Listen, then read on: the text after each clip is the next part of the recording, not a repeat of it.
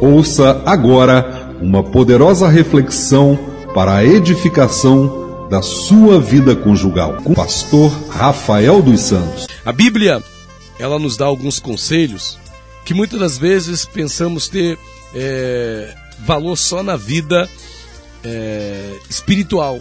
Por exemplo, né, quando a gente pega aqui um texto que está aqui ó, em Efésios, capítulo 4, versículo 29, diz assim: Não saia da vossa boca nenhuma palavra torpe, mas só a que for boa para promover a edificação, para que dê graça aos que a ouvem. Olha que coisa. Isso aqui é uma palavra que parece ter um correspondente apenas para a vida espiritual.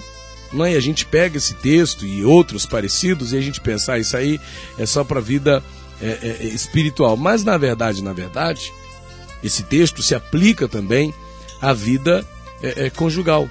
Não, é? não se aplica só à vida espiritual. Né? Tem uma outra passagem, Colossenses, na verdade, capítulo 4, versículo 6 diz assim: A vossa palavra seja sempre com graça, temperada com sal para saberdes como deveis responder a cada um. Isso aqui se aplica perfeitamente na vida conjugal. Engana-se quem pensa que isso aqui é uma palavra só para a vida espiritual. Não é. Ela é uma palavra também, né? Também para a vida conjugal, né? E muitas vezes a gente não vê isso, esse cuidado, né? Com as palavras que saem da nossa boca. Em Efésios 4, 29 diz: Não saia da vossa boca nenhuma palavra torpe, mas só que for boa para promover a edificação, para que dê graça aos que a ouvem. E Colossenses 4,6, a vossa palavra seja sempre com graça, temperada com sal, para saberes como deveis responder a cada um. Vamos trazer isso para a vida conjugal? Como, como devem ser as palavras que um cônjuge deve dirigir ao outro? Como devem ser as palavras de uma esposa para com o seu marido? Como devem ser as palavras de um marido para com a sua esposa? Quais devem ser as palavras que um marido deve dirigir à sua esposa e quais devem ser as palavras que uma esposa deve dirigir ao seu marido? Primeiramente, conforme a gente leu aqui em Efésios 4:29, não saia da vossa boca nenhuma palavra torpe. Tem gente que fala que a palavra torpe é uma palavra é, podre, pode-se dizer assim, torpe, podre uma palavra é, é que, que é, é ferina, né? uma palavra que estragada, uma palavra podre, uma palavra que não vai produzir edificação. Ela não vai promover algo bom. E o texto aqui completa: não sai da vossa boca nenhuma palavra torpe, pesada, né? suja, mas só que for boa para promover a edificação. Edificação é fortalecimento. Edificar é fortalecer. Edificar é, é, é dar base é fundamentar, né? é manter de pé alguma coisa. Isso é edificar. Edificar é construir. Olha só, é levantar. Né? Então veja, a palavra que tem que sair da boca do marido tem que ser uma palavra que promova edificação na vida da sua esposa. A palavra que sai da boca de uma esposa tem que ser uma palavra que promova edificação, fortalecimento, motivação na vida do seu marido.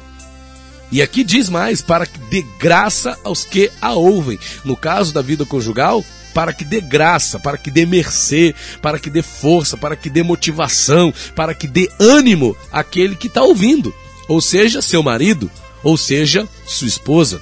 Então, assim deve ser a palavra que sai da sua boca. E em Colossenses 4,6, né, acrescenta aqui mais alguns detalhes sobre essa questão das palavras que nós devemos usar com os nossos cônjuges, quais são as palavras que nós devemos usar com as pessoas que estão ao nosso lado, né? com a pessoa que está conosco, com aquele que é uma só carne, com aquela que é uma só carne conosco. Quais são as palavras que nós devemos usar com essa pessoa? A vossa palavra seja sempre com graça. De novo aparece a palavra graça, favor, mercê. Né? A gente pode entender graça também como cuidado. A gente pode entender graça também como carinho. A vossa palavra seja sempre com graça, ou seja, a vossa palavra seja sempre uma palavra de carinho, uma palavra de favor, uma palavra de humildade, uma palavra de motivação, uma palavra de ânimo. Tem maridos que desanimam suas esposas com as palavras que dizem a elas. E tem esposas que desanimam seus maridos com as palavras que dizem a eles. E aqui acrescenta algo interessante no texto de Colossenses 4,6. A vossa palavra seja sempre com graça, temperada com sal. Olha só, temperada com sal. E eu acrescento aqui um detalhe: é temperada com sal, não com veneno. Tem palavras que saem da boca de alguns cônjuges que estão temperadas com veneno, com fel, e não com sal. Uma comida sem sal é uma comida sem sabor. Uma comida com sal é uma comida com sabor. Da mesma forma, uma palavra sem sal é uma palavra sem sabor. Né? Agora, uma, aí, aí tem duas situações, né? Existe a palavra sem sal e existe a palavra com veneno. Eu não sei o que é pior. Uma palavra com, sem sal, ela está sem tempero.